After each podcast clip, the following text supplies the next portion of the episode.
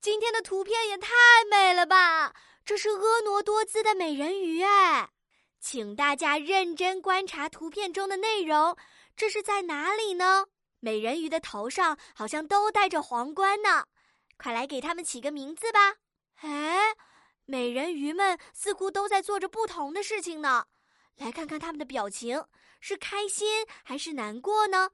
接下来他们又准备做什么呢？亲爱的小朋友们，请在故事当中加入地点亚特兰蒂斯和词语“美人鱼城堡”。